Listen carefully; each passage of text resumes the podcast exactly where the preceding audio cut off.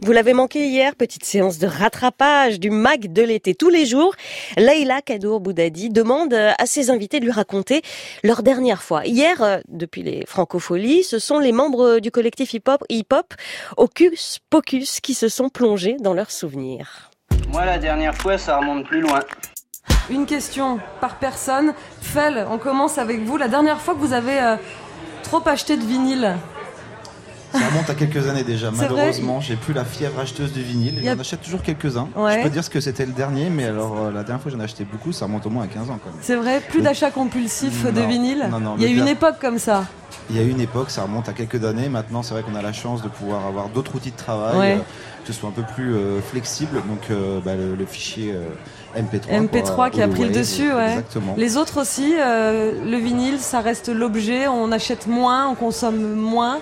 En fait, on consomme moins. Il y a un outil qui est arrivé qui a révolutionné no- notre façon de travailler. En fait, c'est toujours du vinyle, mais en fait, il y, a un- il y a une fréquence qui est pressée dessus et qui nous permet de contrôler des fichiers audio et vidéo. Et pour C2C, ça nous a vraiment beaucoup servi parce qu'on enregistrait des musiciens et on pouvait les scratcher directement et on pouvait aussi euh, jouer avec les images et manipuler les images en direct. En même ça, temps. ça a été, euh, c'est vrai que ça a été vraiment génial. Mais on a tous des collections de vinyles, on adore toujours l'objet et et en fait, on est content de le voir toujours évoluer, que le CD disparaisse, mais que le vinyle est là et revient encore, encore. Et c'est, j'imagine, un drame quand on déménage, parce qu'on en a beaucoup. Ah, je je vois David qui se marre tout de suite.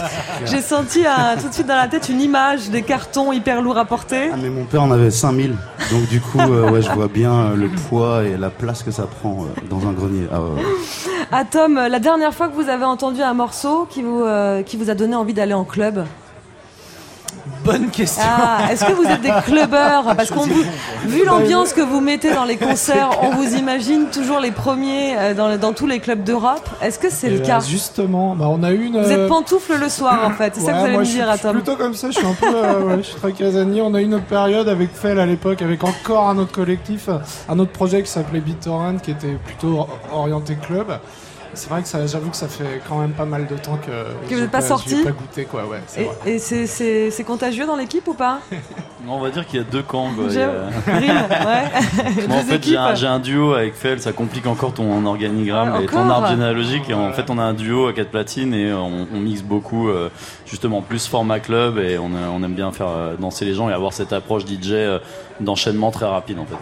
Euh, David, le la dernière fois que vous avez entendu un de vos titres à la radio, dans un lieu public ou sur une playlist, dans un magasin, dans un bar, vous avez un souvenir de ça?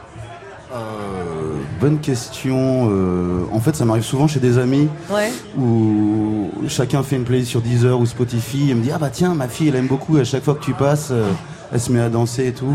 Donc ça, après le dernier lieu public, je m'en souviens pas bien, mais ça fait toujours euh, chaud au cœur. Ouais. Ah ouais, c'est un petit, une récompense d'un travail, ça fait plaisir. C'est pas gênant avec des amis d'entendre son titre passer en arrière-plan euh, quand on est en train de prendre l'apéro en se disant pff, vraiment pff, Il faut vraiment que les amis ils aient envie de t'afficher quand Attends, même pour ouais. mettre ton morceau euh, pendant un barbecue ou un apéro Exactement. quoi. Grim, à vous la dernière fois qu'on vous a demandé justement de jouer dans une réunion de famille pour des copains, j'imagine que vous êtes hyper sollicité. On se dit Ça attends, on les a sous la main, ça va être génial. Euh, ça arrive souvent pour des, pour des annives, euh, pour des, des choses comme ça. Euh, la dernière fois, je m'en souviens pas forcément, mais on essaie toujours un peu de beauté en touche. Ça dépend Ouais. vraiment si c'est un, un événement bien particulier, mais on en aura d'autres. hein. Je pense qu'on on mixera dans pas mal de mariages dans les jours à venir. Ouais, le baptême du petit dernier, ça, on essaie d'éviter quoi. Je sais pas, ça dépend. Et enfin, Vinci, la dernière fois que vous avez croisé un artiste sans oser euh, l'approcher.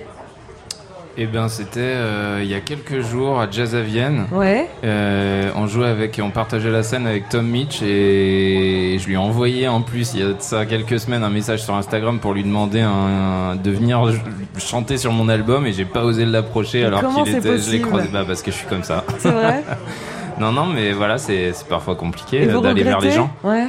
Ouais, je regrette parce qu'en en plus, je pense qu'on a tellement de points communs musicaux que ce serait plutôt naturel, mais ouais. Ou voilà. c'est que ça devait pas se faire au jour- ce jour-là. peut-être, Ouais, peut-être. c'est un signe. Je vais me dire ça. Et ce soir à 18h dans le MAC de l'été, Laïla Kadour Boudadi recevra la libraire Marie-Rose Garnieri.